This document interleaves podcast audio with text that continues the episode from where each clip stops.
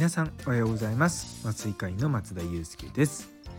麻酔の力で未来を作るため日々様々な活動をしております。この放送は毎朝6時ちょっと変わった麻酔科医が日々何を考えているかをシェアする番組となっております。本日は世代の違いは価値観の違いということをテーマにお話したいと思います。よかったら最後までお付き合いください。というところで最近ですね、まあ、あのいろんな、まあ、若い人たちとか、まあ、上の世代の人の文句は聞かないですけども、まあ、まあ見てて思うところをと、まあ、僕らぐらいの世代の人たちとこう結構乖離があるなっていうのをちょっと感じているんですね。でまあざっくり言ってしまうとこう若い人たちと僕らと、まあ、僕らより上の世代の人たちってやっぱりそれぞれ時代が違うので価値観が変わってきてるんだと思うんですね。でやっぱ70代の人たちって、まあ、うちの父もそうなんですけども戦後を経験してる方々なんですよね。でその当時ってやっぱりこう餓死が普通にあったんですよ。ご飯食べれなくて死んじゃうとか。あのなのでやっぱりあの世代の人たちってやっぱ食事すごく重視するんですよね。ご飯をお腹いっぱい食べるっていうことにすごくまあプライオリティが置かれてる。あの有名な田中角栄さんも昔そのまずは腹いっぱい食ってから話そうっておっしゃったらしいんですね。っていうぐらいやっぱあの世代の人たちってやっぱ食事が一番だったんですよ。でまあ40代から60代まあ私もそこに入ってきますけどもそういった人たちっていうのはまあ私はちょっとあんまこう高度成長期にはあんまかかってないかったんですけどもやっぱりそれよりも上の人たちとかはやっぱりこう頑張れば頑張るほどこう国が成長していった時代だったんですよね。でそうするとやっぱりこうメインに置かれているのがお金なことが多いんですよ。やっぱりこう逆に言うと収入が下がるようなことっていうのはすごく嫌がるんですよね。逆にその自分の時間を使ってでも収入を維持したいとかいう人が結構頻度が多いです。まあ、今頻度が多いって言い方してたのはやっぱり時代とともにいろんなものが満たされていって若干こう若い世代に近いものを求めてる人たちもいるんですね。私なんかもまあまあもちろんお金はねあった方がいいと思ってるしちょっと来年の目標はちゃんとお金を稼ぐってことなので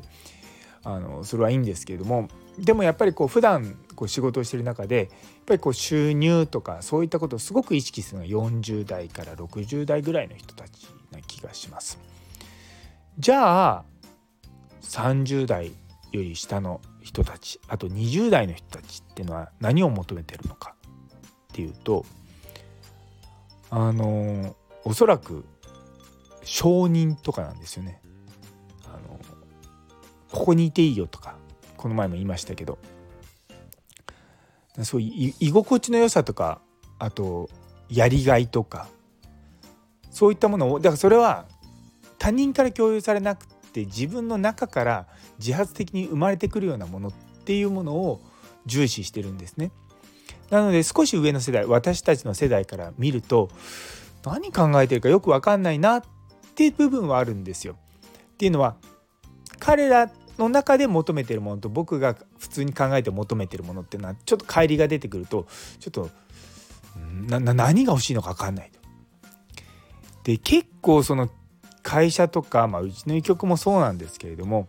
若い世代の人たちを「いやうちね給料いいんだよ」って言って誘うと、まあ、ろくなことなんないですね。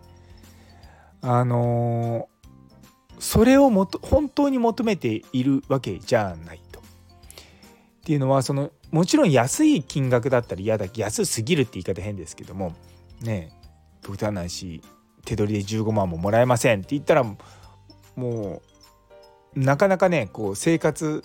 すらままならなくなってしまったりとかで家族を養えないってなってくると困っちゃうんでやっぱ最低限のものはもらって全然いいと思うんですけどもそのなんだろうな勧誘とかうちで働かないっていう時にお金をちらつかせるのってあんまり僕は策略として策略って言っちゃった。戦略だ。戦略としてあのいい方法じゃないと思うんですね。っていうのはその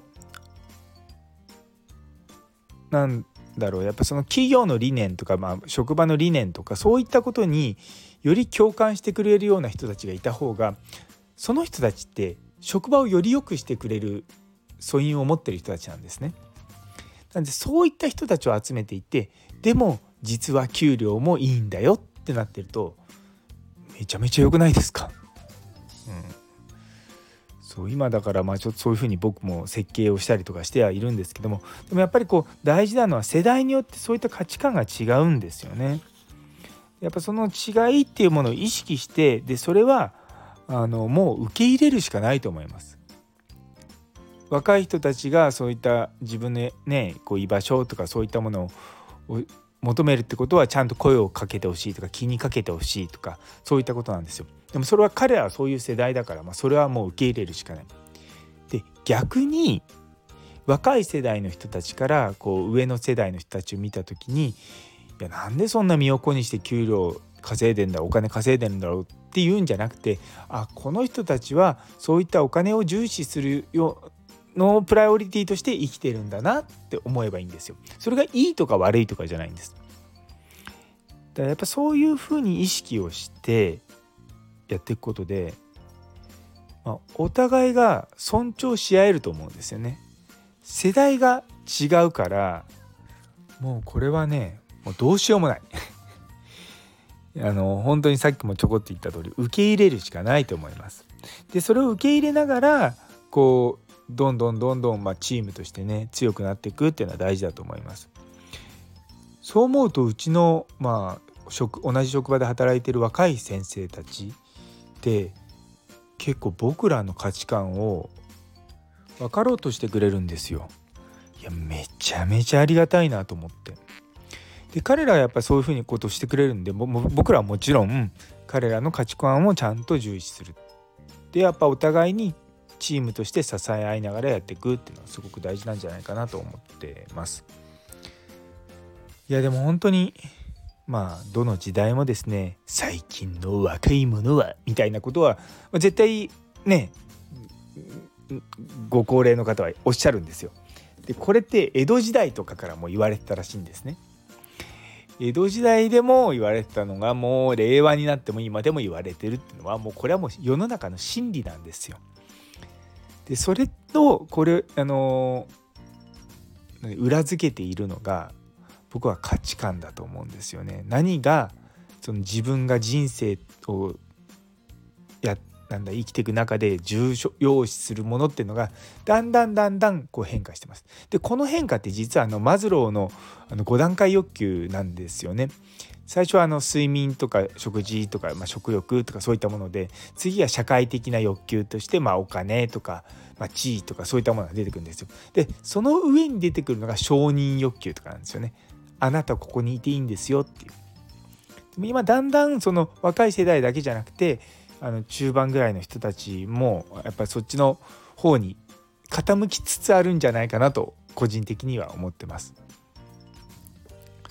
ね、だからやっぱそういうふうに考えていかないとなかなかねこう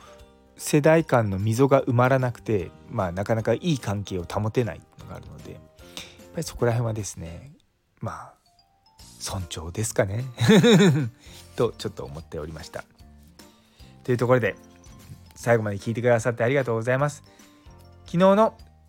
真のリーダーシップとはという放送にいいねをくださったゆいつむさん、キムショさん、オガプラスさん、703、マータンさん、中村先生、佐藤先生、ノエルさん、アネツオニ先生、